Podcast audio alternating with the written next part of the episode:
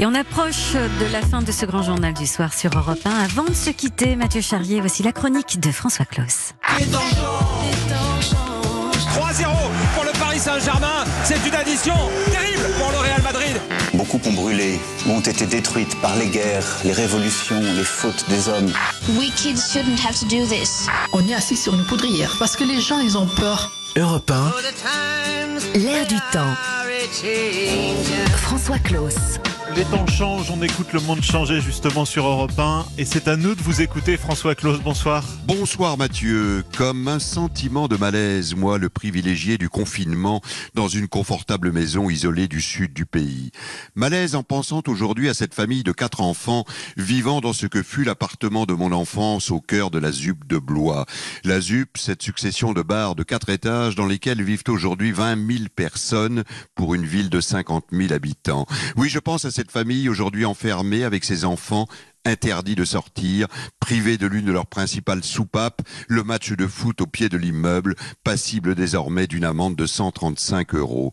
Et oui, moi le privilégié, je n'en peux plus d'entendre et de lire tous ces conseils émanant d'intellectuels reclus dans leur résidence secondaire, en Bourgogne ou au Pays Basque, nous demandant de profiter de l'instant pour nous retrouver, nous, nos enfants, à la ZUP de Blois. Le confinement n'est ni un atelier d'écriture de haïku, ni une retraite spirituelle, pour reprendre la très belle expression de notre consoeur Nadia Dam sur le site Slate. Sentiment de malaise pour moi le privilégié qui relisait dans ma maison isolée le grand historien du Moyen Âge Georges Duby racontant comment les riches florentins pour échapper à la terrible peste noire du Moyen Âge se calfeutraient faisaient la fête dans leur palais pendant que le petit peuple souffrait comme l'a si bien raconté Boccace et filmé Pasolini dans le Décaméron.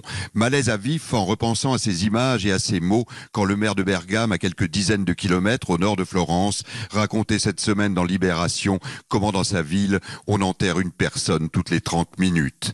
Sentiment de malaise en lisant cette semaine le cadavre enchaîné, nous décrivant comment les patrons du CAC 40, presque tous animés par le même réflexe de confinement de leur richesse, ont racheté à tour de bras des milliers d'actions de leur propre entreprise dont les cours s'effondraient, anticipant d'ores et déjà la hausse des lendemains de crise. Quant au même moment, des aides-soignantes qui s'occupent de mon papa, 93 ans, dont le corps sans kilos, dans son EHPAD confiné, s'occupent de lui héroïquement au quotidien pour 1200 euros par mois, sans avoir même le droit de porter le moindre masque de protection.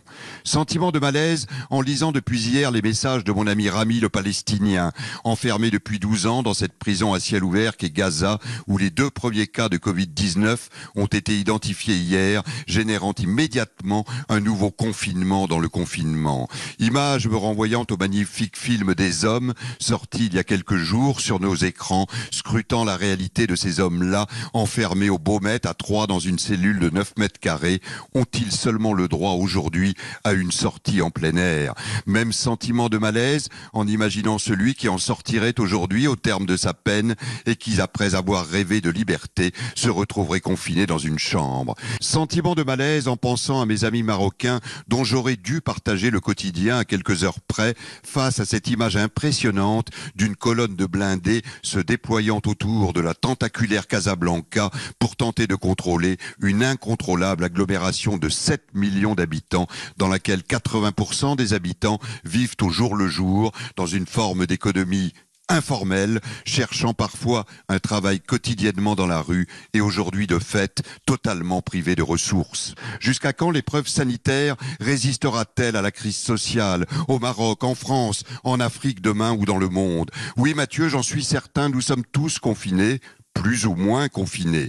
Nous triompherons collectivement de ce virus, c'est certain, mais si demain nous oublions les familles de la ZUP de Blois, les aides-soignantes des EHPAD, les Gazaouis ou les Marocains et tous les autres, eh bien cette victoire-là ne sera peut-être pas une victoire avec des lendemains qui chantent. L'air du temps signé François Claus.